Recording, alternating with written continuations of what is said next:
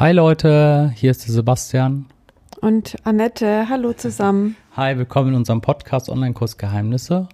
Und heute reden wir mal über einen Basic. Genau. Und zwar, warum ist der Kundenavatar so wichtig? Ja, der Kundenavatar, damit wird man ja immer genervt, ne?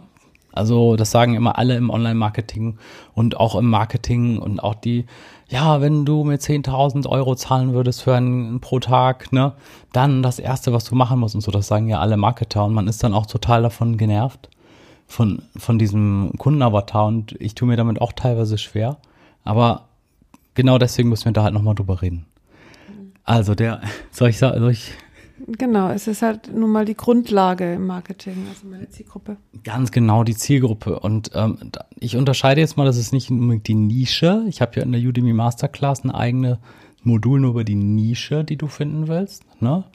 Ähm, das ist jetzt nicht das gleiche wie die Nische, also die Nische, in der du dich bewegen willst. Ne? Zum Beispiel das Beispiel, was ich in der Udemy Masterclass immer habe, Kochen für Junggesellen zum Beispiel. Ne?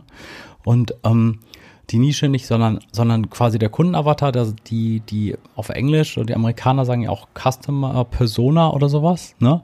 Also die sagen quasi, wer ist quasi dein typischer Käufertyp für dein Produkt? Wer soll das sein? Und das, es gibt ja dann viele, die sich dann wirklich so Bilder aus dem Internet äh, ausdrucken, sagen wir mal, die sagen, mein Kurs soll ein sage ich jetzt mal, das ist ein Mann, der ist 36 Jahre alt, der hat zwei Kinder, der verdient, was weiß ich, 5000 Euro im Monat brutto und wohnt in der und der Stadt und heißt äh, so und so.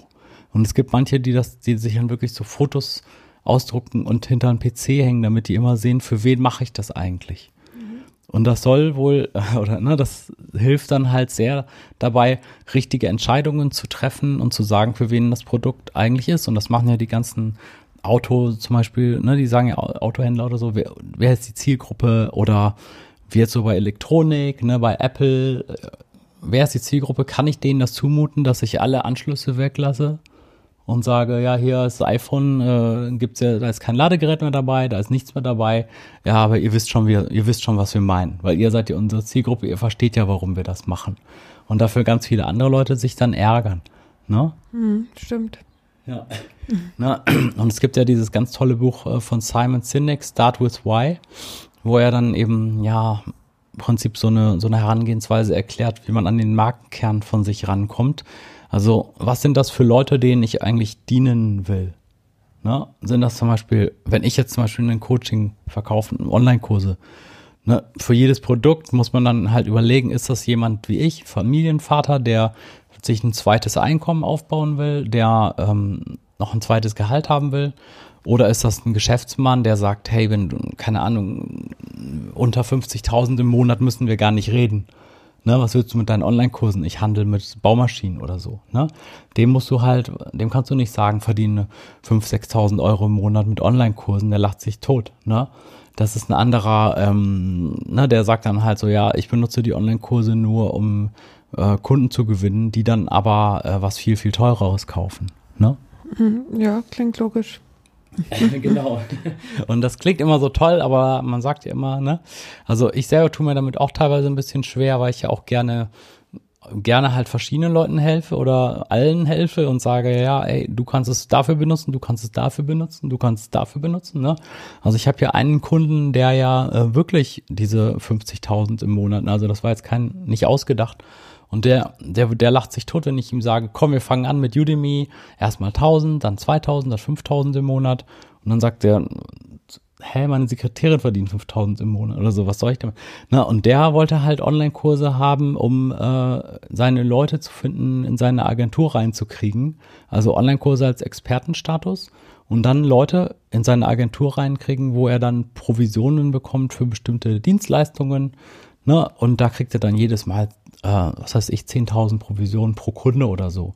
Das heißt, ne, oder ich hatte letztens auch einen Kunden, der wollte, ähm, der wollte 0 Euro mit Udemy verdienen. Der hat äh, gesagt, er will einfach nur Leute auf seine Webseite locken, weil eben da das eigentliche Geld ist für ihn.